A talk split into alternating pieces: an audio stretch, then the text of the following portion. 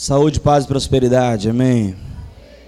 Irmãos, ah, nós estamos abordando o assunto mordomia cristã. E nessa feita nós vamos falar sobre trabalho, dinheiro e dízimo. Amém? Glória a Deus. Então, fique com o seu coração aberto e com sua mente alerta a tudo que será ministrado nessa manhã. A primeira coisa que nós temos que ter em mente, vocês me ouvem bem? Está abafado o microfone. Aleluia. Som, aleluia. Dois. Glória a Deus. Aleluia. A primeira coisa que nós temos que ter em mente é que a prosperidade bíblica ela vai além do financeiro ela abrange a vida como um todo. É importantíssimo a gente entender o que é a promessa que o Senhor nos fez e tem nos dado de prosperidade. Nós temos visto ao longo do tempo uma grande distorção entre prosperidade e riqueza. Nós temos que entender que prosperidade é ter todas as nossas necessidades supridas em Deus. Amém? E riqueza é ter muito mais do que aquilo que você precisa. Então, é importantíssimo a gente saber distinguir. A palavra do Senhor diz em Filipenses 4,19: E o nosso Deus suprirá todas as nossas necessidades. De que forma? Em glória. Então, a promessa é de prosperidade. Alguns irmãos ficam meio pé atrás quando se fala de prosperidade na igreja. Inclusive, se fala muito da teologia da prosperidade. O que eu quero dizer para você é o seguinte, querido.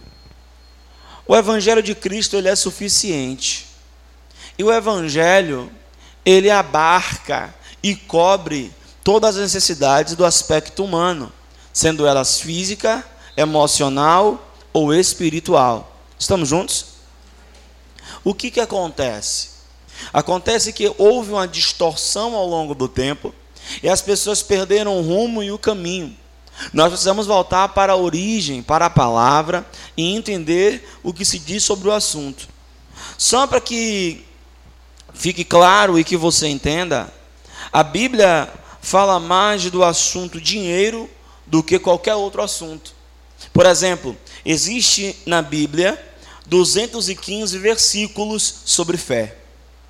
Existe 218 versículos sobre salvação. 500 versículos sobre oração e exatamente 2.350 versículos sobre dinheiro, ou sobre o conceito dinheiro, ou sobre o assunto. O fato de termos 2.350 versículos sobre este assunto não quer dizer que seja o assunto mais importante. Todavia, talvez seja o assunto que nós mais precisemos de ajuda e de direção. Aleluia. Nós precisamos entender mais sobre esse assunto. Perceba, queridos, que quando a área financeira ela é afetada, todas as áreas o são consequentemente. Só para vocês terem ideia, o Senhor Jesus ele ensinou cerca de 40 parábolas, das quais 17 falam especificamente sobre dinheiro. Significa que Jesus passou 47% do tempo falando só sobre dinheiro. Então nós precisamos começar a entender de forma clara e bíblica o que é que esse assunto é tão importante para nós, por que da sua abrangência e aonde o Senhor quer levar os nossos corações. Amém? Aleluia. Irmãos, é bem verdade que tem existido inúmeros ah, ah, inúmeros escândalos envolvendo dinheiro. Nós vemos aí, a televisão retrata, a internet, mas a gente tem que parar e pensar uma coisa: toda vez que o Senhor estabelece um princípio para nos abençoar em uma área, Satanás, ele vem contra esta área. Por exemplo, por que existem tantos problemas e escândalos no que tange e concernente à família e concernente a casamento? Por quê? Porque Deus estabeleceu um princípio da família, porque Deus estabeleceu o princípio do casamento. Se nós tivermos uma família sadia, teremos a sociedade curada. Então Satanás ele vem contra a família. Do mesmo modo, o Senhor estabeleceu princípios acerca da vida financeira, da área financeira das nossas vidas. E o diabo ele vem contra esses princípios a fim de que se gere escândalo. Amém mas nós vamos abordar o assunto de forma equilibrada, até porque a Bíblia ela é o livro dos equilíbrios. Perceba, a, o Senhor Jesus nos ensina que nós temos que ser simples como a pomba e prudentes como a serpente. O que isso quer nos dizer? Isso quer nos dizer sobre equilíbrio. Ele fala: sejam meninos na malícia, mas adultos no entendimento. A Bíblia também fala sobre dar a Deus o que é de Deus e dar a César o que é de César. O que é que isso quer nos apontar e nos dizer? Isso está falando sobre equilíbrio. Vocês estão aqui? Vocês estão acordados? então, queridos, vamos falar um pouco sobre isso. E a primeira coisa que eu quero te falar é que dinheiro é bom. Fala para o teu irmão, dinheiro é bom, querido. Mas, pastor, a Bíblia não diz que dinheiro é ruim? Não. A Bíblia diz que o amor ao dinheiro é a raiz ou o princípio de todos os males. Dinheiro não é ruim. Nós temos que entender que dinheiro é uma invenção humana que foi criada com a finalidade de facilitar uma convenção de compra e venda, que antes era feito por meio de escambo, de troca. Então o dinheiro é apenas uma representatividade de valor. Amém? Só que o que me chama a atenção é que Deus, ele é um Deus que ele, ele se declara ter muito dinheiro. A Bíblia diz em Ageu, capítulo 2, versículo 8: Minha é a prata e meu é o ouro, diz o Senhor. O que isso quer dizer? Isso quer dizer que o Senhor ele não tem nenhuma carência, ele não tem nenhuma falta, ele não tem nenhuma necessidade, muito pelo contrário, isso quer dizer que ele tem abundante. Esse minha é a prata e minha é ouro. O que isso quer dizer? Isso fala dos maiores símbolos de riquezas daquela época.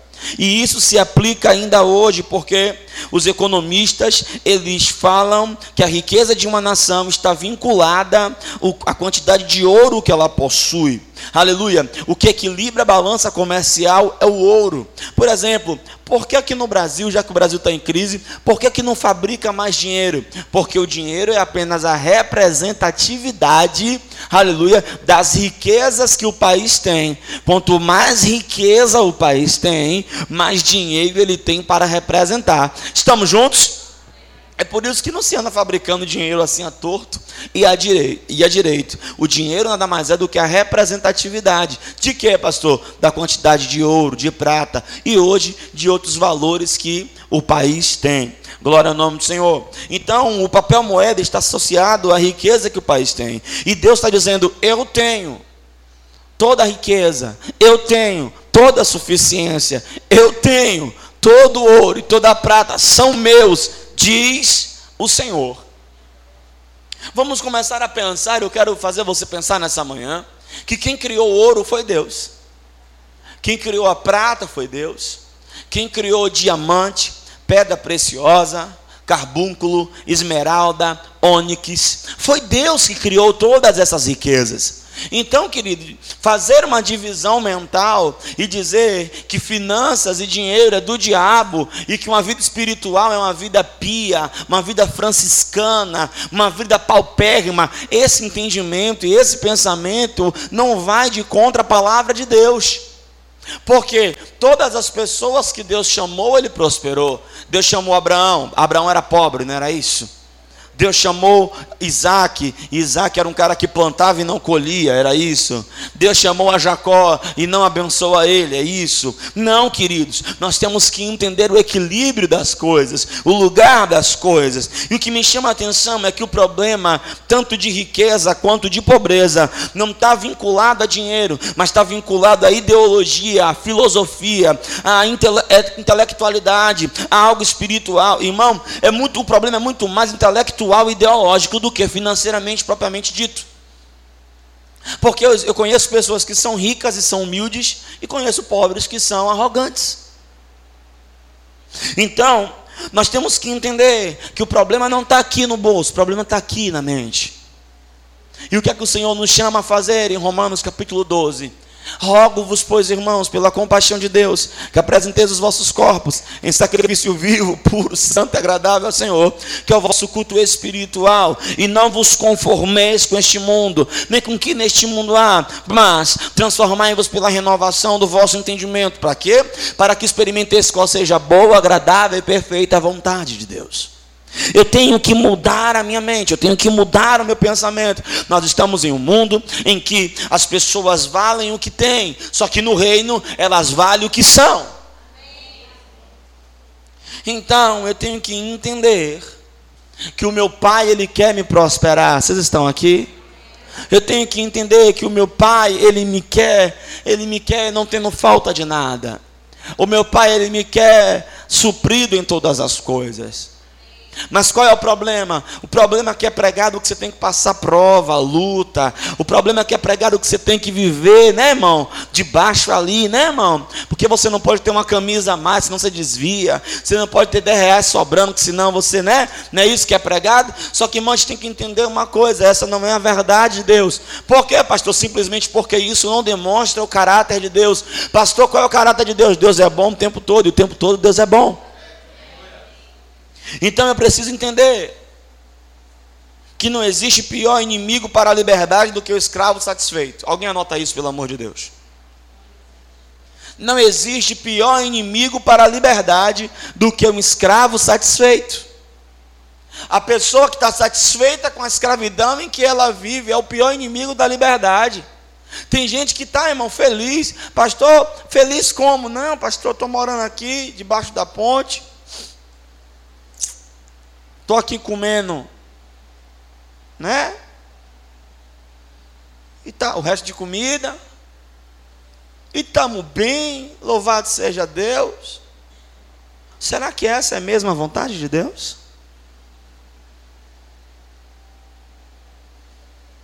Nós temos que entender que para tudo há um propósito. E qual é o propósito, pastor, de que Deus me prospere? Para eu ter um Porsche, para eu morar no alto do Itaigara, para eu ah, tirar férias em Cancún, nas Bahamas. Querido, tudo isso é bom, é válido, não há nenhum mal nisso, amém? Até porque quando eu tiver com a minha Cherokee, você disser que eu estou roubando a igreja, eu lhe amaldiçoo.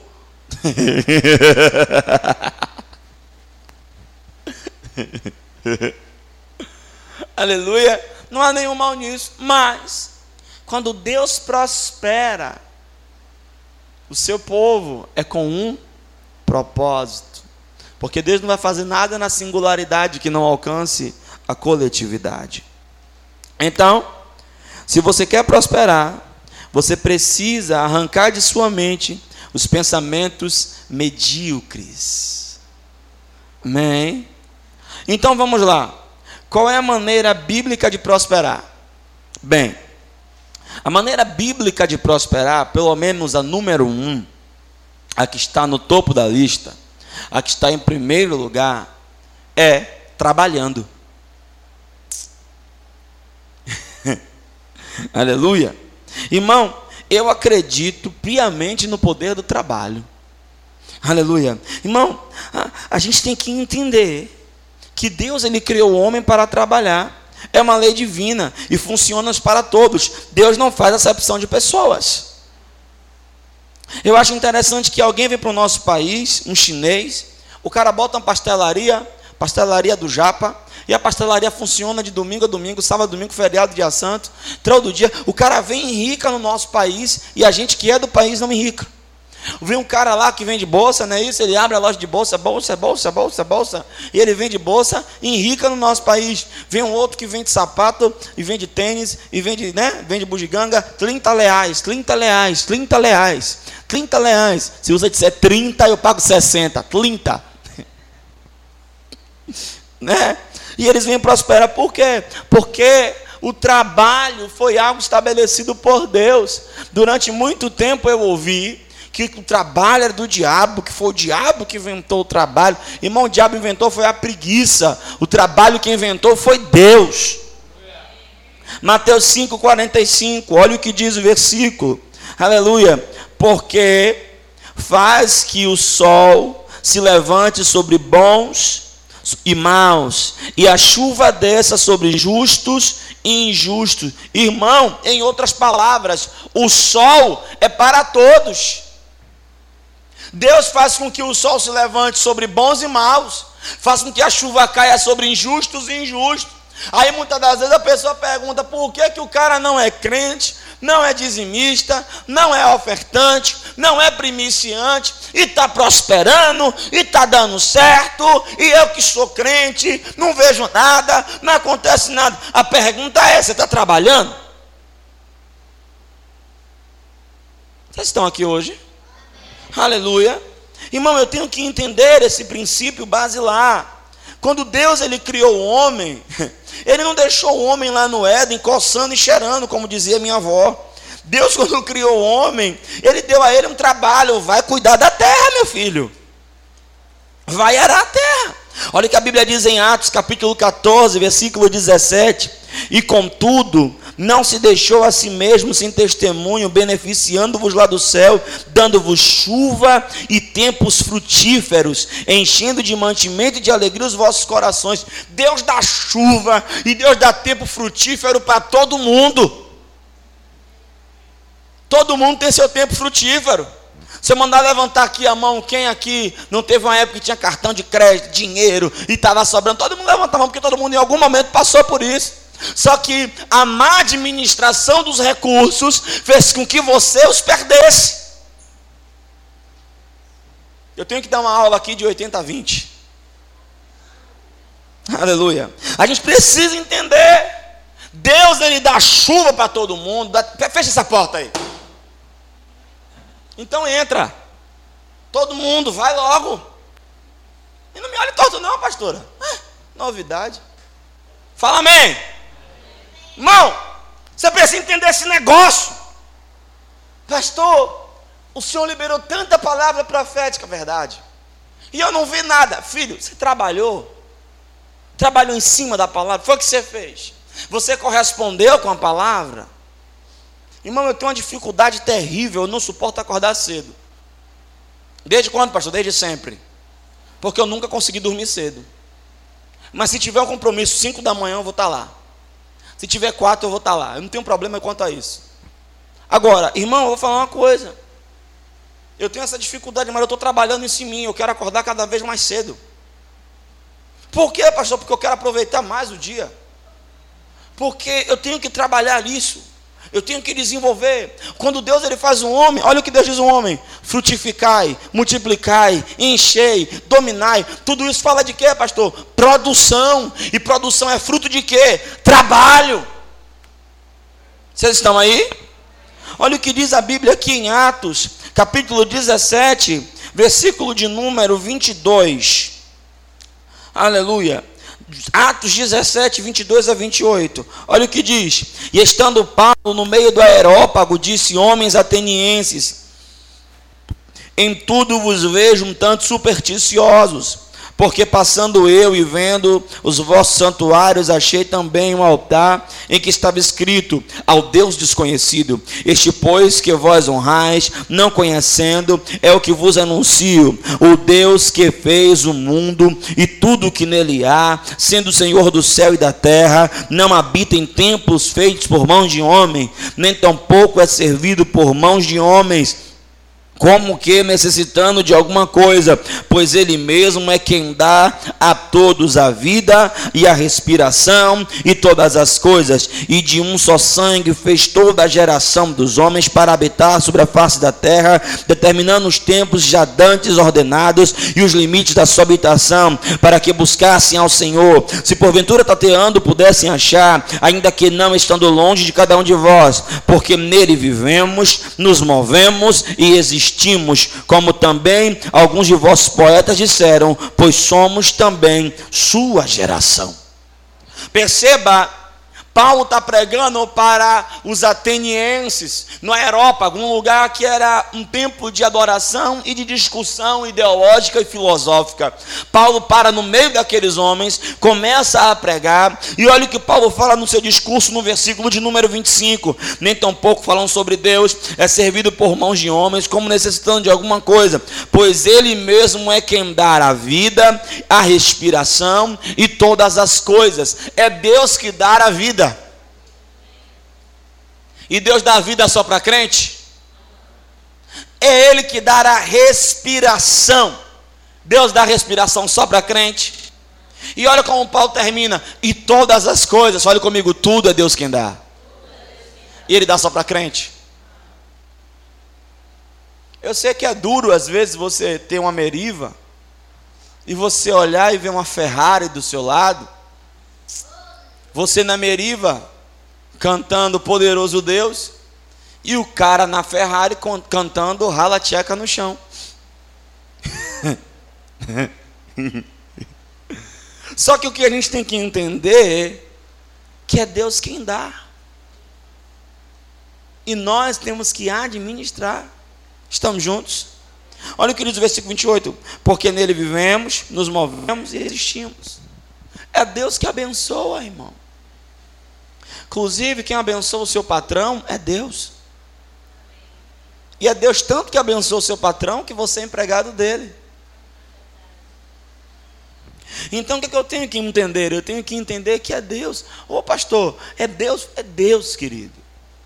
Agora o que o homem faz com aquilo que Deus dá é responsabilidade do homem. Mas a forma de prosperar é essa. Gênesis 3, versículo 19 fica claro que a punição do pecado não é o trabalho. Deus vira para o homem e diz: A partir de agora, do suor o teu rosto comerá. Ou seja, o, o pecado não. O, o, a punição, a consequência do pecado não é o trabalho, é o suor. O que é que o suor implica e aponta? Aponta para fadiga, cansaço, estresse, incapacidade de produzir mais. Isso que é o suor. Por quê? Porque o trabalho já existia. Irmão, coisa boa é você fazer aquilo que você gosta. Quando você está fazendo aquilo que você gosta, você faz durante muito tempo, você fica todo arrebentado, mas você está feliz porque está fazendo. Por quê? Porque a consequência do pecado não foi o trabalho, a consequência do pecado foi cansaço, fadiga, estresse. Eu acho que engarrafamentos também. Aleluia! A gente tem que entender, pastor, então me explica o que, é trabalho. Trabalho é toda atividade que produz alguma coisa. Por exemplo, a dona de casa. Dona de casa trabalha pra caramba. Irmãos, eu valorizo demais as mulheres que trabalham no ar. Né? Que a criatura já acorda no trabalho, dorme no trabalho, não tem folga, não recebe hora extra, né? não recebe férias, né? é o dia todo e todo dia trabalhando e trabalhando, e não são remuneradas por isso. Então eu valorizo demais a atividade doméstica. Deixa eu falar uma coisa aqui também, aproveitar o parêntese e dar uma aula aqui para vocês. Algumas pessoas acham que pastorear não é trabalho. Deixa eu falar uma coisa aqui para vocês. Você precisa ler mais a Bíblia. Porque a Bíblia diz em 1 Coríntios capítulo 9, o capítulo inteiro fala sobre o direito do pastor, do ministro, do apóstolo. Você tem que entender que pastorear é trabalho. Na verdade, pastorear dá mais trabalho. Se o Senhor fizer, fosse me fazer escolher Timóteo, você quer voltar para a administração ou você quer continuar pastoreando? Eu perguntar, eu vou ganhar o mesmo galardão? Ele dissesse, sim, eu voltava para a administração, correndo. Porque, irmão, quando eu trabalhava administrando, eu trabalhava oito horas por dia. segunda a sexta. Sábado era extra. Eu tinha horário de trabalho, horário de pegar horário de sair. Pastor não tem horário de pegar, não tem horário de sair, não tem dia da semana, não tem horário também. Inventaram o WhatsApp para matar pastor, irmão. WhatsApp para matar pastor. Que o cara liga aquele trem, quando o cara liga aquele trem é um milhão de mensagens. Aleluia. Não tem. Glória. E o pastor é trabalho, tanto é que a Bíblia diz: atará a boca do boi que debulha? De maneira nenhuma. Aquele que planta a vinha é o primeiro que come dela. Então, pastorear dá trabalho e dá muito trabalho, e o obreiro é digno de seu salário. Vocês vieram aqui hoje? Quer ouvir mais um pouquinho sobre o assunto? 1 de Timóteo capítulo 3 diz que aqueles que, os ministros, que se doam o ministério da palavra e ensinam bem, eles recebam honorários dobrados. Sabe o que é honorário dobrado? Quer dizer então que na minha equipe de pastor, suponhamos que todos aqui fôssemos assalariados, eu, Flávio e Marlon, já que eu ensino e ensino bem, já que eu ensino e ensino muito, já que você é abençoado através do meu ministério, a Bíblia diz que eu tinha que ganhar dobrado, ou seja, Paulo está falando sobre política salarial dentro da igreja. Aqueles que ensinam bem, que se esmeram no ensino, que são bons mestres, devem ganhar dobrado. Quer que eu te ensine mais? Gálatas 6, versículo 6 diz que aquele que é alimentado espiritualmente reparta de tudo os seus bens com aquele que o alimenta. E o que eu acho interessante quando o pastor falar de dízimo e oferta, você acha que o pastor está querendo te roubar. Eu não quero te roubar, irmão, porque eu vou te dar uma notícia ruim que não é boa. Eu não sou assalariado.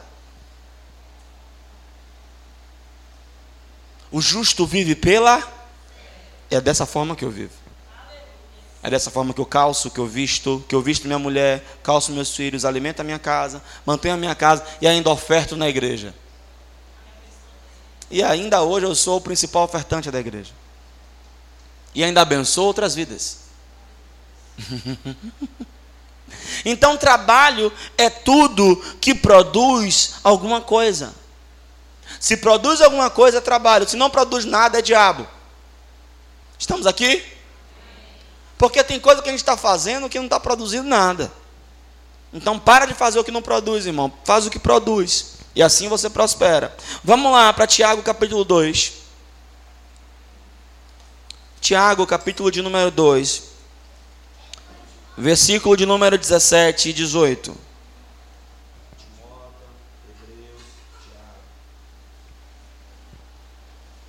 Tiago capítulo 2, versículo 18, 17 e 18 que diz: Assim também a fé, se não tiver as obras, é morta em si mesma. Mas dirá alguém: Tu tens a fé, eu tenho as obras, mostra-me a tua fé, e sim as tuas obras, e eu te mostrarei a minha fé pelas minhas obras. Irmão, aleluia. Na verdade, quem trabalha é quem tem fé. As pessoas acham assim, ó. Não, eu, eu, não tenho fé. Não, irmão, quem trabalha é quem tem fé. Eu tenho tanta fé que eu estou terminando dois livros. Daqui para dezembro eu termino. Pastor, por que, que o senhor está terminando dois livros? Porque eu tenho fé de que eu vou produzir esses livros e que vão se tornar best-seller. Eu vou vender muito. Você vai comprar, diga amém. Eu não vou te dar, você vai comprar. Só para me incentivar. Amém? Irmão, eu tenho tanta fé que eu estou produzindo. O que, é que a gente está produzindo? Mensagem. Pronto, a gente já tem 57. E, e gravado. Irmão, a gente tem uma, uma cacetada de mensagem gravada. Quem está entendendo? Eu estou produzindo seminário, eu estou fazendo, eu estou sendo multifuncional, eu estou produzindo muita coisa. Eu estou produzindo um seminário, eu estou preparando uma escola, um centro de treinamento bíblico, diga aleluia. Eu estou produzindo muita coisa. Por quê, pastor? Porque eu tenho fé de que isso vai abençoar outras pessoas e, consequentemente, essa não é a prioridade, mas consequentemente serei abençoado. Eu estou produzindo muita coisa, eu estou criando muita coisa, eu não posso falar porque senão alguém rouba a ideia. mas eu estou produzindo muita coisa. O que a gente tem que entender é que quem trabalha é quem tem fé. A pessoa que vai lá, irmão, levanta a porta do comércio, não, ninguém garante que ninguém vai comprar, mas ele tem fé de que alguém vai entrar e vai comprar. É ou não é?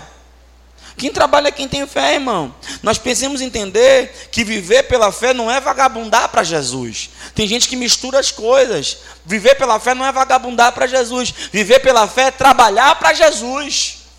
E trabalhar para Jesus dá trabalho. Irmão, é sério, se eu desse aqui a você só uma ovelha só que eu tenho aqui para você cuidar.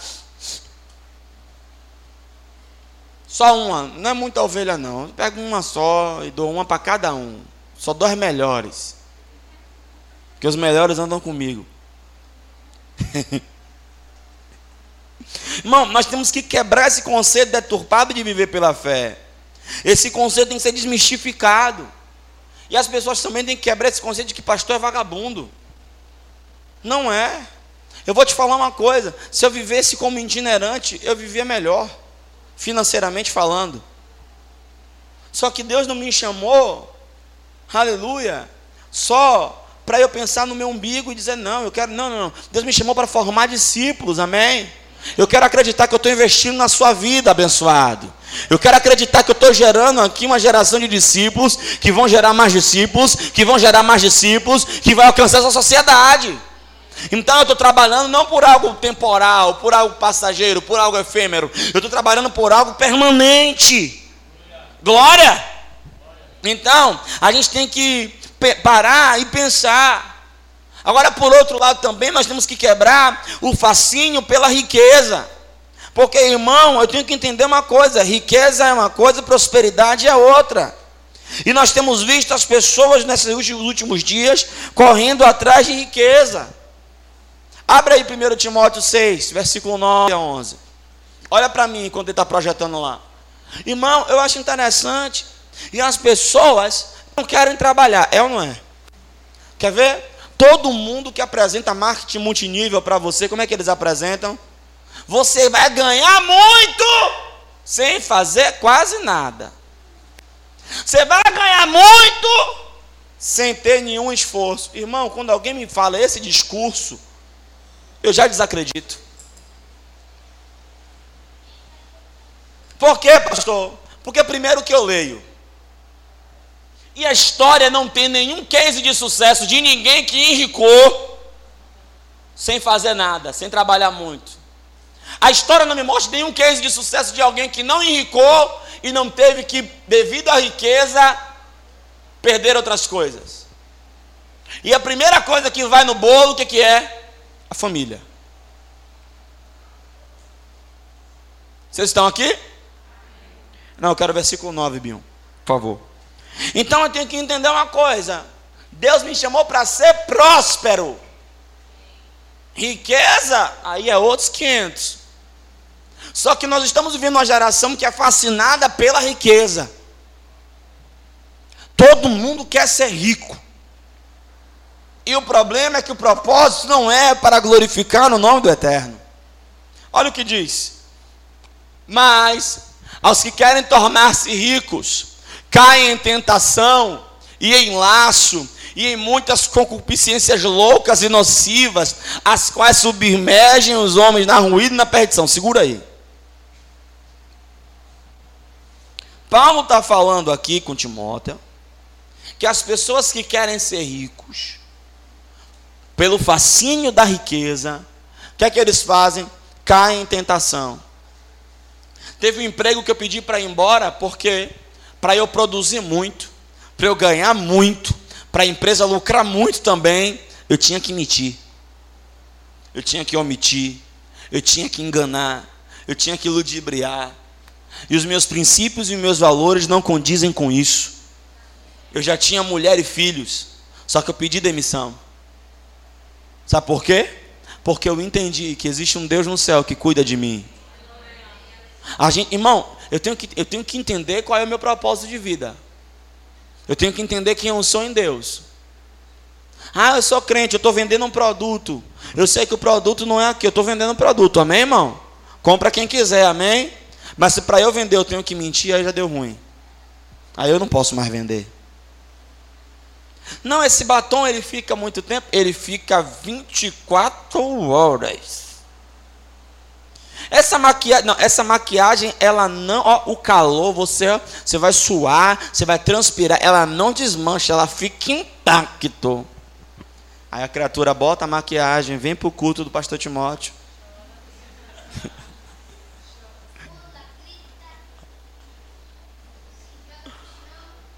Cai em tentação.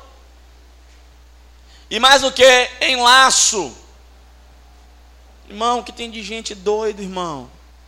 Pega o cartão de crédito, liga para a financeira, pede para aumentar o limite, passa o cartão e broca e não sei o que. Daqui a pouco tá todo empipinado com a mão na cabeça, acorda no pescoço e aí recorre a quem? A Deus. Senhor, por que, é que o Senhor deixou? Quer que mais? Concupiscência. O que é concupiscência? É o desejo pelo pecado que habita dentro do homem decaído. Então cada um é atraído e engodado pela sua própria concupiscência. Tem gente que a concupiscência é riqueza. Tem outros que é poder. Na é verdade, por aí vai. Então, olha, concupiscências loucas e nocivas, irmão. Você sabia que tem muita gente no tráfico porque quer ser rico? O cara, pastor, por que o senhor fala isso? Porque Antigamente, quem é que, que, que trabalhava com tráfico de drogas? Que isso não é trabalho, né, irmão? Pelo amor de Deus, né, irmão? Lembre nosso Senhor Jesus Cristo. Era só ah, os jovens periféricos, nascidos e criados ali nas periferias. Hoje, irmão, tem, tem, tem gente de todas as classes sociais envolvidas com tráfico de drogas. Por quê? Porque eles acreditam que é rentável. Tem. Eu não posso falar isso porque está gravando, mas tem gente de todas as esferas sociais, de todas as camadas. Você não tem ideia da dimensão e da magnitude dessa podridão que é o tráfico. Então, mas por quê? Porque eles estão eles estão sendo atraídos por concupiscências loucas. É gente às vezes que não tem nem precisão, que não tem necessidade alguma. Não que haja alguma necessidade ou precisão de se fazer isso. Estamos juntos? E para onde é que eles, eles submergem, mergulham na ruína, passa por 10. Porque o amor ao dinheiro é a raiz de todos os males, e nessa cobiça, alguns se desviaram da fé e se transpassaram a si mesmos com muitas dores. Segura. Irmão, vou falar uma coisa para você. Trabalhar é de Deus. Trabalhar é de Deus. Ganhar dinheiro é de Deus. Agora, se, pra, se você para fazer isso, você tem que anular sua fé, passou a não ser de Deus. Né? O que, é que as pessoas estão fazendo? Na cobiça do dinheiro, tem gente desviando por causa do dinheiro, irmão. Como assim, pastor? Não, vamos lá, eu tenho que ganhar dinheiro. Amém? Eu tenho que trabalhar. Então o que, é que eu vou fazer? Eu vou trabalhar de segunda a segunda. Eu vou sair de um emprego, vou entrar em outro. Hã? Como, por exemplo, quando estatou o marketing multinível no Brasil. Sabe quem foi que os maiores marqueteiros procuraram? Os pastores. Por quê? Os pastores têm público. Se seu pastor chega aqui na frente e diz tal coisa é boa, você acredita ou não acredita? Oxente. Acredita ou não acredita? Comendo barbacoa é bom, irmão. Você acredita ou não acredita? Hum? Hum? Hein? Comendo quimuqueca é bom, irmão. Você acredita ou não acredita? Ah, tem uns nojentos que não acreditam porque tem que ser liberto mesmo, acabou. Né? Irmão, queijo de Minas é bom. Né? Aleluia. Então, irmão, por, pela influência, eles procuraram os pastores. O que, é que os pastores fizeram? Todos os pastores entraram em marketing multinível. O que, que aconteceu? Tinha pastor abandonando igreja para fazer reunião de marketing multinível, porque quanto mais reunião ele fizer, mais gente vai entrar na rede dele, e quanto mais gente entrar na rede dele, mais dinheiro ele tem. Por que, que o pastor não faz então reunião extra para ganhar alma para Jesus? Tinha pastor abandonando igreja. E aí, pastor? E aí que quando quebrou, meu irmão, Dona Telex Free, quando quebrou o Beibão, hum, aí ficou bonito. Desviaram-se da fé. Irmão, eu tenho que entender uma coisa. Irmão, eu quero que vocês enriquem, eu quero. Pelo menos, não todo mundo, porque nem todo mundo tem condição para isso. Mas aqueles que têm o coração em Deus, que Deus faça de você grande na terra. E o senhor, pastor, eu quero só ser seu pastor. só isso. Você quer, pastor, você quer, eu quero que você tenha muito dinheiro, minha filha. Eu quero que você tenha arte, fala amém. Jet ski, helicóptero, casa no, no, na praia. E o senhor, pastor, eu não quero ter nada disso. Porque para manter tudo isso é custo. Eu quero que você tenha e você me dê para eu desfrutar. casa na praia se você tem. Estamos juntos? Então, irmão, olhe para mim. E o que é que acontece? Transpassam a si mesmo com muitas dores. E outra coisa, quando, quando você eleva o patamar, você eleva o custo, meu filho. Quanto maior o patamar, maior o custo. E aí é que tá. Tem gente que vive de aparência. Não, eu subi de patamar. Não, agora eu visto aqui, ó, Dudalina. Minha calça é Calvin Klein, meu tênis é Mizuno, meu relógio é Magno. Então eu não posso descer o padrão. Então eu tenho que manter o padrão. Só que agora eu não tenho mais a condição que eu tinha antes. Aí para eu manter a condição que eu tinha antes, eu estou me transpassando. Tem gente comendo ovo e arrotando caviar, irmão. Pastor, o senhor conhece? Mais, mais, mais, me dá mais um. Mas tu, homem de Deus, foge dessas coisas. Segue a justiça, a piedade, a fé, o amor, a constância e a mansidão. É isso que Paulo está falando para o meu xará, Timóteo. Para eu fugir dessas coisas. Pastor, quer dizer que o senhor não pode ganhar dinheiro? Não, irmão, posso e vou ganhar. Muito. Muito. A gente vai ter o maior centro bíblico de Salvador. E aí, pastor, e aí que eu vou abrir pelo menos a, a proporção que o centro bíblico cresce, 10% das vagas vai ser de graça. Você vai estudar de graça. Eu vou te dar o material todo de graça. Se vacilar, eu te dou até o transporte. Irmão, a gente vai ter aqui, irmãos, uma base missionária poderosa. Nós vamos manter missionários na África, na Índia, na Ásia, na China. Amém. Irmão, vai ter mais o que, pastor? Irmão, ninguém cuida dos drogados, ninguém cuida das pessoas que estão aí na rua. A gente vai abrir um albergue, bota eles para morar, dá curso para eles, pega as meninas que estão na prostituição, tira elas lá, paga o cafetão, liberta elas de lá, e, e, e bota elas para fazer curso, para aprender e reinsere elas na sociedade transformada. Irmão, eu preciso de muito dinheiro porque eu tenho muita coisa para fazer. O que você tem que entender é que o dinheiro é para um propósito. Eu não posso querer o dinheiro pelo dinheiro. Estamos juntos? Dinheiro por dinheiro, irmão. Se eu quisesse dinheiro por dinheiro, eu ia seguir meu sonho, fazer direito. Eu ia ser, irmão, eu ia ser advogado, criminalista. Meu sonho era esse, desde sete anos. Por quê, pastor? Todo dia tem ladrão. Vai ganhar dinheiro a torta direito. E você acha que ia ser um advogado ruim? Você acha? Obviamente que não. Eu ia estar entre os melhores. Só que você tem que entender uma coisa. Se Deus não me chamou para isso, eu tenho que ter, fale comigo, contentamento. Fale outra vez. Mais uma vez. A igreja precisa entender mais sobre contentamento. Existe um nível de contentamento, irmão. Pastor, como assim? Vamos lá?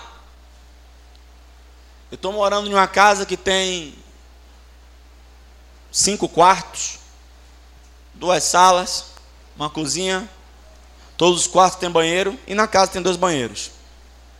A casa tem garagem para dois carros e tem um quintal uma piscinazinha.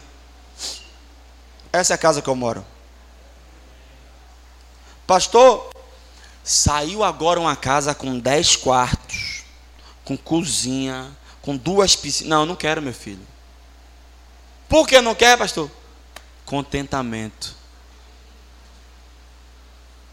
Por que, pastor, uma casa com cinco quartos, se o senhor só tem dois filhos, dois filhos biológicos e quantos espirituais?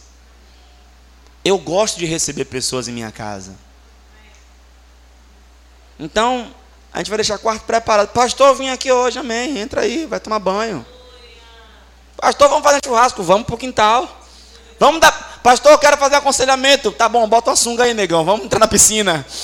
Aleluia. Irmão, pastor, é, é. Pastor, o senhor, qual é o seu sonho de carro? Meu sonho de carro é um Fremont, que é um SUV. Ah, pastor, saiu agora uma Ferrari. Não, deixa para você. Contentamento. Pastor, então quer dizer que se Deus te desse, o senhor ganhasse uma Lamborghini, o senhor não ia ficar com ela. Veja bem, eu ia dar uns rolé, tirar umas fotos, postar no Instagram. Não é nem minha cara essas coisas, né? É minha cara isso, irmão? Todo príncipe tem uma carruagem.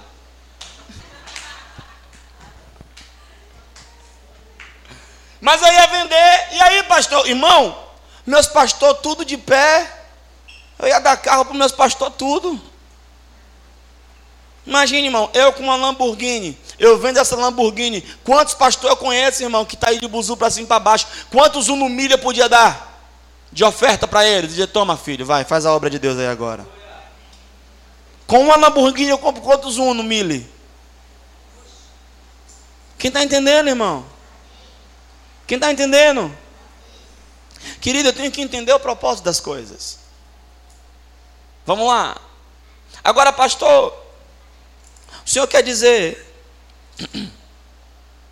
que quem é rico não vai para o céu? O senhor quer dizer então que os ricos estão tudo lascados? Não, bota no versículo 17 aí. Versículo 17.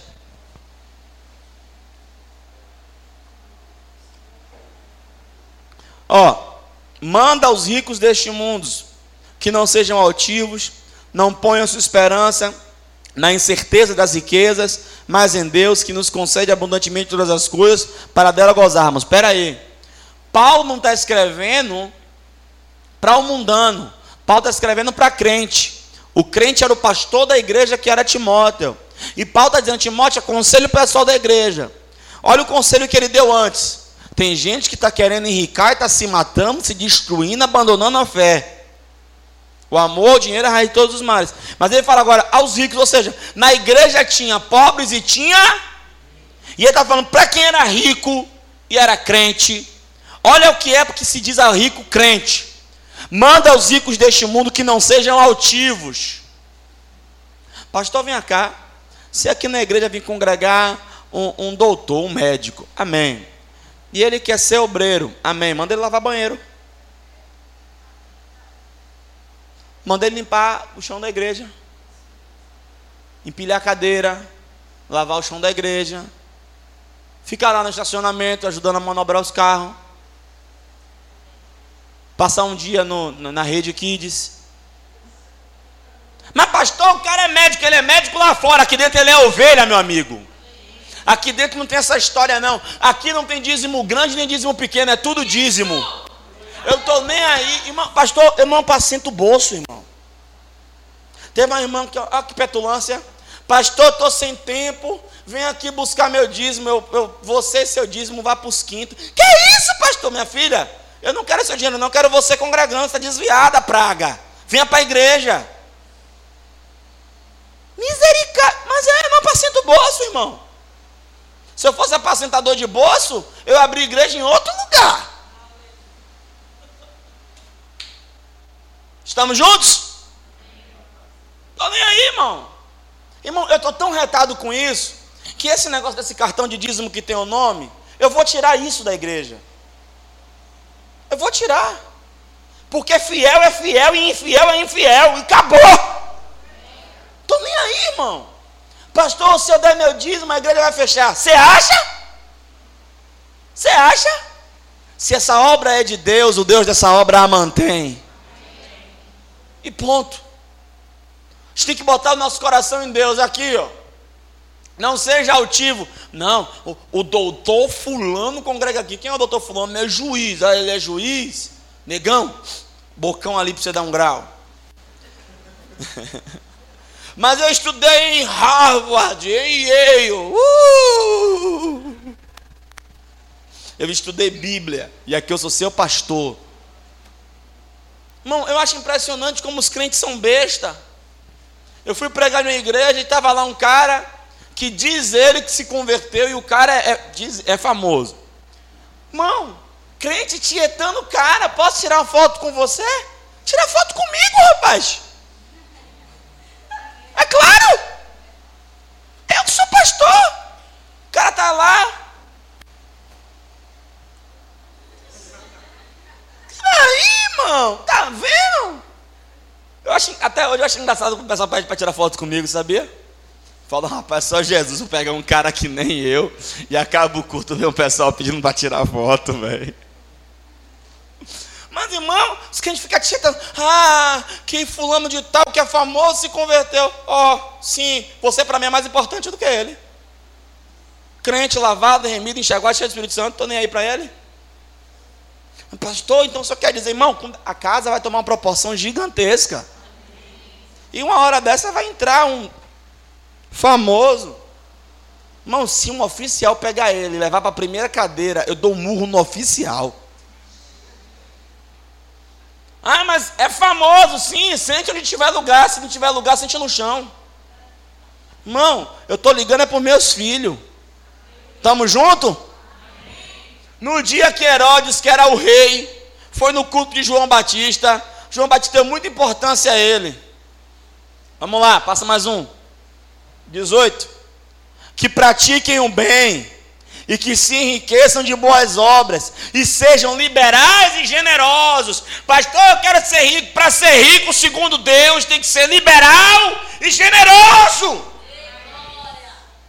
Ô oh, pastor, quer dizer então que a igreja está com um trabalho que é o Redenção Social. E nós estamos com um projeto de 2017, todo mês, dá 30 cestas básicas. Tá bom. O cara que é rico na igreja, ele faz o quê? 15 é minha. É ou não é? Hã? Ele tem que se enriquecer de boas obras e ser liberal e generoso. Essa é a ideia de Deus. Irmão, sabe por que tem gente que nunca vai enricar? porque não é nem liberal, nem generoso. Mas, pastor, não tenho para ser liberal, mentiu. Liberalidade e generosidade não é quando você tem muito, liberalidade e generosidade é quando você apenas tem. Um coração liberal e um coração generoso apenas tem. Na verdade, um coração liberal e generoso até quando não tem. Até quando não tem. Eu não tenho não. É, realmente eu não tenho não, mas eu vou dar um jeito. A pessoa que tem um coração liberal e generoso, ele não se conforma em dizer eu não tenho e não dá um jeito. Ele não, eu não tenho, mas eu vou dar um jeito. E mexe daqui, aperta dali, puxa de lá, e daqui a pouco vai lá e faz. Estamos juntos? Passa mais um. Isso é Paulo falando para os ricos da igreja. Entesourando para si um bom fundamento para o futuro, para que possam alcançar a verdadeira vida. Essa é a ideia de Deus para quem quer prosperar. Existem meios pelos quais Deus traz prosperidade para a nossa vida. Josué 1,18 ensina isso. Né? O Senhor fala para Josué que ele não retire da sua boca o livro desta lei, mas que antes ele faça tudo quanto nele está escrito, porque assim o Senhor faria prosperar o seu caminho. É muito comum, ao falarem de prosperidade, ler esse versículo e ensinarem de uma forma distoante, desequilibrada. Irmão, quem faz prosperar sou eu. As pessoas leem Josué, projetou? Josué 1, versículo 8, e diz assim: ó. Ah, tá vendo? Está escrito. Não retires da tua boca o livro desta lei, antes medita nele de dia e de noite, e se aplique a fazer tudo quanto nele está escrito, porque assim fará prosperar. Não, Josué 1, versículo 8. Não Josué 8, versículo 1. Prosperar o seu caminho. Aí o pessoal, pronto, tá vendo? Se eu ler a Bíblia, meditar na Bíblia, Deus vai prosperar o meu caminho. Negativo. Se você ler a Bíblia, meditar na Bíblia, você vai praticar o que está na Bíblia, e a sua prática do que está na Bíblia vai fazer com que você prospere o seu caminho. Estamos juntos? Olha lá, não se aparte da tua boca o livro desta lei, antes de dia e de noite, para que tenha cuidado de fazer tudo conforme quando ele está escrito, porque então farás, farás prosperar o teu caminho, farás prosperar o teu caminho, farás prosperar o teu caminho, farás prosperar o teu caminho, farás prosperar o teu caminho, farás prosperar o teu caminho, farás prosperar o teu caminho, serás bem sucedido. Quem faz prosperar o seu caminho não é Deus, quem faz prosperar, prosperar o seu caminho é você. Não é então eu farei, é então farás. Fala para o teu irmão assim: ó, você não está prosperando. A culpa é de uma pessoa só. Diga para ele assim: ó, ah, e a não é do diabo.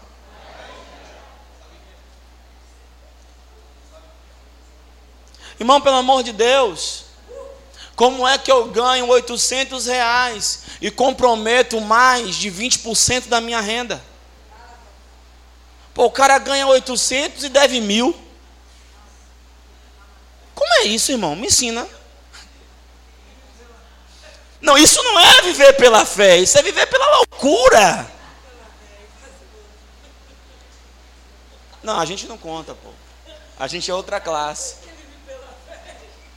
A gente é outra classe. A pastora está aqui, ó, tá aí quem vive pela fé, porque quem ganha 800 tem 800 para gastar. E quem vive pela fé? Quem vive pela fé é outra classe, querida.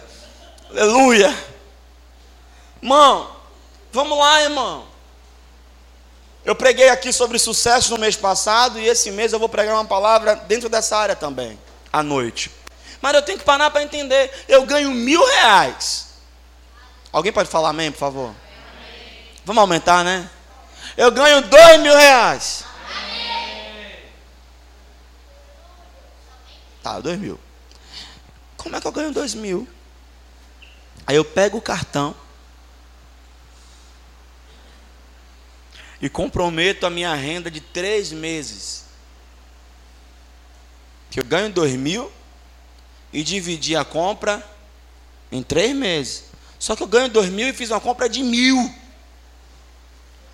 E ainda parcelei. Sendo que eu tenho as minhas necessidades básicas. Que tem que ser mantida. Água, luz, telefone, internet, TV por assinatura, aluguel, quem paga aluguel, carro, quem paga carro, seguro, escola, plano de saúde, plano odontológico, as compras, que ninguém vai ficar com fome. Ainda tem que ter o lazer, né? Aí eu te pergunto, irmão. Aí você fica, ah, puxa, é, irmão, sabe por que que não rende? Não rende porque você não administra bem.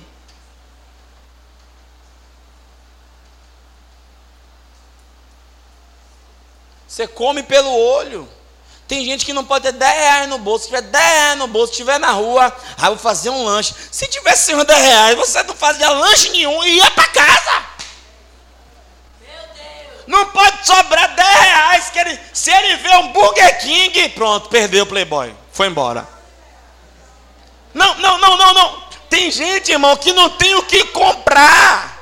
A pessoa não tem o que comprar. Olha para o lado, olha para o outro me dê uma água aí.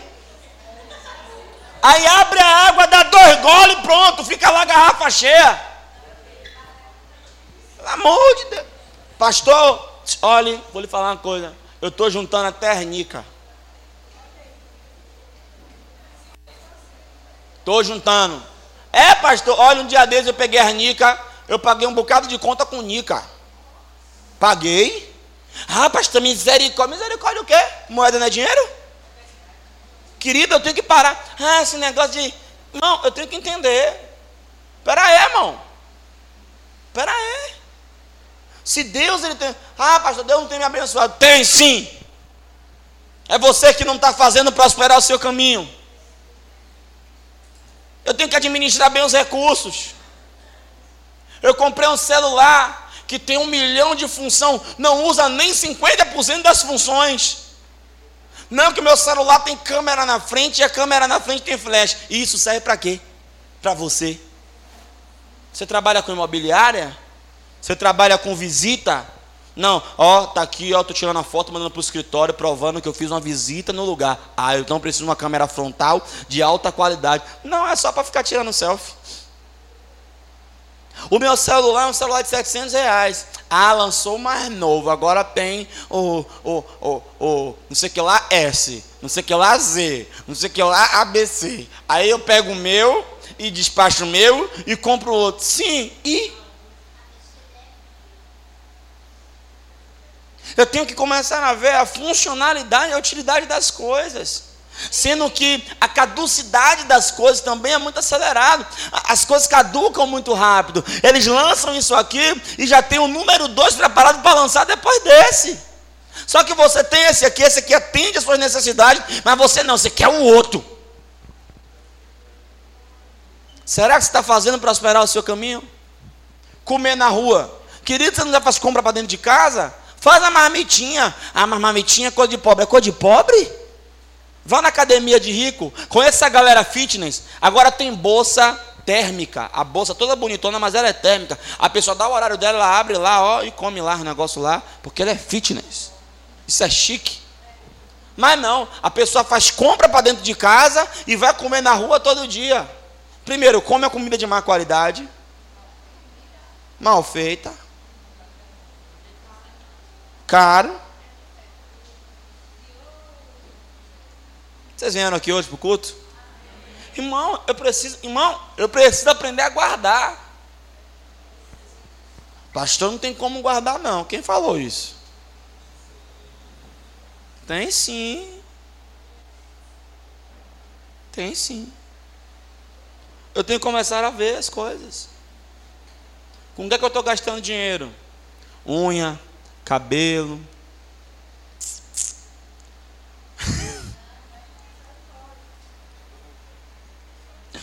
uh! Roupa, pode, né? Roupa. Querido, tem gente aqui que se eu pegar o guarda-roupa dele ou guarda-roupa dela e contabilizar, vamos fazer um cálculo de quanto custa o seu guarda-roupa. Você vai tomar um susto, você vai cair para trás. Você vai dizer, não é possível. Ah, pastor, mas é uma sandalinha de 30, tá bom, sandalinha de 30, outra de 20, outra de 50, outra de 70, um sapato de 80. Quando vai juntando tudo, quanto é que dá? Você já parou para pensar? Quanto custa meu guarda-roupa? O meu é bem barato, irmão.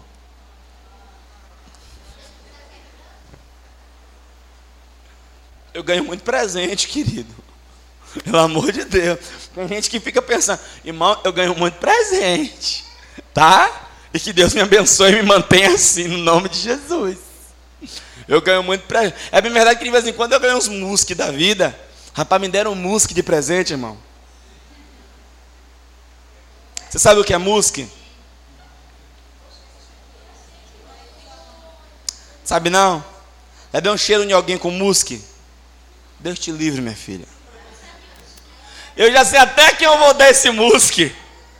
Menino!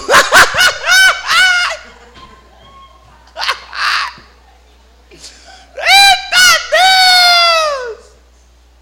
Amém! Mesma coisa, irmão, é o Salmo primeiro, vamos lá, Salmo primeiro, versículo 1, 2, 3, diz o quê? Bem-aventurado varão que não anda segundo o conselho dos ímpios, nem se assenta da roda dos escarnecedores, nem se detém no caminho dos pecadores, antes tem o seu prazer na lei do Senhor, e nela medita de dia e de noite, pois que será como uma árvore plantada junto ao ribeiro de águas, cujas folhas não caem, e dá o seu fruto a seu tempo. Já terminei de citar o versículo e você não projetou ainda. Salmo primeiro. Amém. Irmão, perceba. Se você não é igual aos outros, se você não é. Ah, o quê?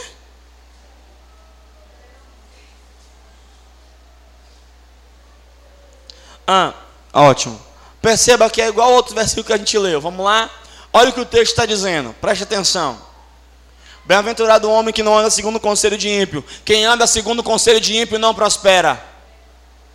Por quê? O que é que o ímpio vai lhe dizer? Aparência. Compre um carro. Querido, quando você pensa num carro, não pense no carro. Pense em manter o carro. Porque para manter o carro, você vai ter que pagar o carro, você vai ter que pagar o seguro do carro, a gasolina, que o carro não anda com vento, e manutenção. São quatro coisas para você ter um carro. Então tem gente que fala, ah, vou comprar um carro, 20 mil, 30 mil. Beleza. Para manter um carro de 30 mil, quanto é? Um seguro de um carro de 30 mil, quanto é? A gasolina para um carro de 30 mil. Pastor, tem diferença de gasolina para um carro de 30 mil para um carro mais barato? Tem. Porque se o carro é mil, ele vai ter um consumo menor. Se ele é 1.4, 1.6, 1.8, 2.0, 3.1, o consumo é maior. Estamos juntos? Então eu não vou seguir conselho de ímpio. O que é que o ímpio diz? Cadê, rapaz? Celular fuleiro, rapaz. Você tem que comprar um melhor, um top. Conselho de ímpio. Quem anda segundo o conselho de ímpio não não prospera. Vamos mais. Nem se detém no caminho dos pecadores. Quem fica preso no caminho dos pecadores não prospera. Porque prosperador, pecador, ele pega o dinheiro dele para gastar com promiscuidade. Irmão, é impressionante. Eu conheci pessoas, conheci pessoas que o salário saía dia primeiro. No dia 3, o cara já estava já pedindo um empréstimo no banco. Que o cara saía do trabalho, olha que coisa de maluco. Pegava o serviço, aí largava 10 da noite, ia pro bar. Aí a galera tava no bar, e ele ali. Quando dava meia-noite, ele fazia um teste. Passa aqui esse cartão para ver se já entrou alguma coisa. Irmão, entrou. Usei de 30 para primeiro. Entrou, entrou meu amigo, ali no bar mesmo, ele já dava já um rombo na conta dele. E eu, eu não sabia, rapaz, é sério, eu quero entender como é que um, um corpo humano consegue conter tanto álcool. que eles falavam, não, eu não acreditava, eles não mostravam as fotos. Eu pensava que era uma pilha de engradado do bar, porque estava assim, não tinha um lugar de botar, botou ali do lado deles. Não, gente, era porque eles tinham bebido aquilo mesmo. Fora as garrafas de uísque, de, de, de, de, de lá. Gente, por que isso? Caminho de pecador nem se assenta onde? Roda de escarnecedor. Irmão, eu vou ficar sentado. Irmão, você vê? Roda de escarnecedor. Isso não é só gente não crente, não é gente crente.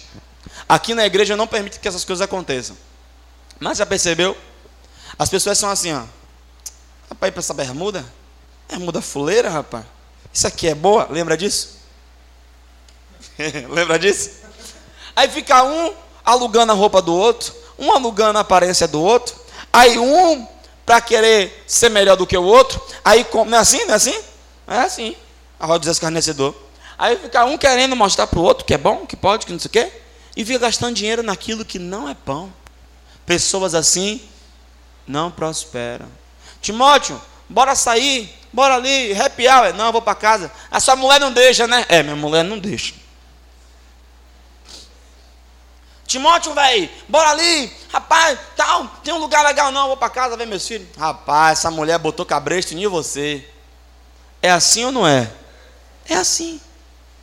Vamos lá, passa dois. Aleluia. Antes tenha o seu prazer, ó, em detrimento disso tudo, o meu prazer está na lei do Senhor, na palavra dele. Medito na de dia e de noite. Olha o que acontece, versículo 3. Pois que será como a árvore plantada junto junto às correntes das águas. Ei, quem vai te plantar no lugar certo, o lugar onde você vai prosperar, onde as coisas vão acontecer, aonde você vai ter os recursos necessários, é Deus. Será plantado junto à corrente das águas, a qual dá o seu fruto na estação própria, as folhas não caem, e tudo quanto fizer, diga: quem faz eu prosperar? Sou eu. Tudo quanto eu fizer. E se você não faz nada, e outra coisa, ainda que você faça muita coisa, isso aqui tem que ser importante, ó. A qual dá o seu fruto na estação própria, no seu tempo, há um tempo determinado para todas as coisas. Não dá manga de janeiro a janeiro, dá manga em janeiro. Tem um tempo certo para todas as coisas. Estamos juntos? Agora você percebe que Josué 1, versículo 8 e Salmo 1, do 1 a 3, eles têm um equilíbrio. Qual é o equilíbrio? Existe a postura correta e a colheita dessa postura correta. se eu medito na palavra, se eu sigo a palavra, me posiciono conforme a palavra, Deus ele me estabelece no lugar certo e no tempo certo eu frutifico. Agora, uma das coisas que, eita meu Deus, uma das coisas que é um impeditivo para você prosperar é você querer usar a prosperidade como troféu. É você querer usar a prosperidade como sinônimo de aprovação divina. Irmão, prosperar não é sinônimo de aprovação divina. Porque se assim fosse, todo mundo que prospera era porque Deus estava dizendo assim: Eu concordo com tudo que você faz. Então, se assim fosse, Deus estava concordando com o gerente da boca de fumo. Vocês estão aqui? Vocês vieram hoje? Então eu tenho que entender esse negócio aqui. É uma questão de postura. Tudo quanto eu fizer, fala para o seu irmão assim: ó, você tem que fazer alguma coisa. Por exemplo, o irmão botou aqui na cabeça que ele vai rodar Uber. Fala amém. Irmão, ele vai pegar muitas corridas boas. Deus vai abençoar ele. O, o, o negócio lá, né? O telefone vai startar um milhão de corrida boa. Porque tudo quanto ele. Você botou na sua casa para vender geladinho. Vai vender muito. Porque tudo quanto ele fizer. Você botou na cabeça que vai vender maquiagem. Tudo quanto você fizer. Você botou na cabeça que vai vender lá perfume, isso aqui, isso aqui lá. Tudo quanto você fizer. Agora você tem que se posicionar da forma certa. Se posicionar na palavra. O problema é a falta de posicionamento na palavra. Tem crente vendendo que nem ímpio. Não, porque vendedor tem que ser bom de lábia, nada disso. Vendedor tem que conhecer bem o seu produto, para destacar as qualidades do seu produto. E produto bom não precisa você mentir para vendê-lo. É, pastor, porque produto bom você vende sozinho. Nada disso. Se fosse assim, então para que precisa de você? Não se vende sozinho, não. Tem que ter alguém para vender. Aleluia! Irmão, o dízimo é uma oportunidade de nós mostrarmos o quanto nós acreditamos aleluia, na causa que pregamos e professamos. Pastor, eu acredito que a igreja é uma bênção, que a igreja é a maior obra ressociabilizadora que existe.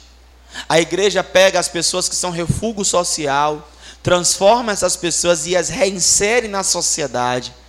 Pastor, eu acredito na obra de Deus, eu acredito no poder da palavra, e essa palavra tem que ser mantida. Você acredita nisso? Então, quando você devolve o seu dízimo, você está dizendo que você acredita nisso. A contribuição também faz com que nós não sejamos sovina, canguinha. Irmão, tem gente que é. Irmão, vou falar sério para você. Fala a verdade. Quem gosta de sair com gente que na hora de pagar a conta rateia? Quem gosta? Na hora de pagar, ele vai no banheiro, atende celular, dá o baratinho. Quem gosta de sair com gente assim, irmão? Vocês gostam, né? Eu acho engraçado mulher. Vê, vê assim, ó. Você sai num lugar e senta, e tem a mesa de homem e a mesa de mulher. Vê se não é. Mesa de homem, o caso tem 20 reais. O cara bete a mão no bolso. Aqui minha parte. Ô, velho, tem troco aqui não? Deixa lá. Deixa lá. Eu tenho 20. Mulher, meu amigo, ela pega a conta, divide, e outra, ela tem a bolsa do dinheiro e a bolsa das moedas. Não é assim? É 7,50 para cada uma. 7 reais, 10, 20, 50.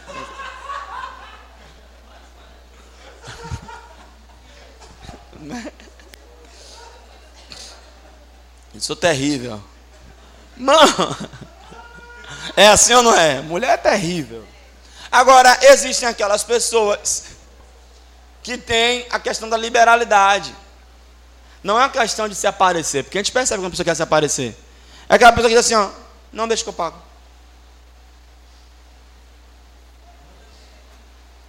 E isso tem homens que fazem isso, tem mulheres que fazem isso. Isso é legal. Tem, meu filho, tem, tem sim. Não faço não. Não faço não que a Bíblia diz em Lucas capítulo 8 que as mulheres mantinham o ministério de Jesus com as suas riquezas. Quem mantinha era a mulher. Viu? Pelo amor de Deus, não faço com a bichinha não. Irmão, nós temos que contribuir proporcionalmente de forma periódica. Aleluia. Isso é uma forma de nós sempre lembrarmos de veio de Deus e volta para Deus. Irmão, eu confesso aos irmãos que eu nunca tive problema nessa área financeira. E eu vou explicar o porquê. E já estou terminando já. O que é isso, irmão? Mensagem dessa? Meu Deus. Pastor, por que, que o senhor nunca teve problema? Eu vou terminar a mensagem para você que está ouvindo agora, tá? E eu vou pregar ainda a segunda e terceira parte dessa mensagem: trabalho, dinheiro e dízimo. Amém? Deus te abençoe. A paz.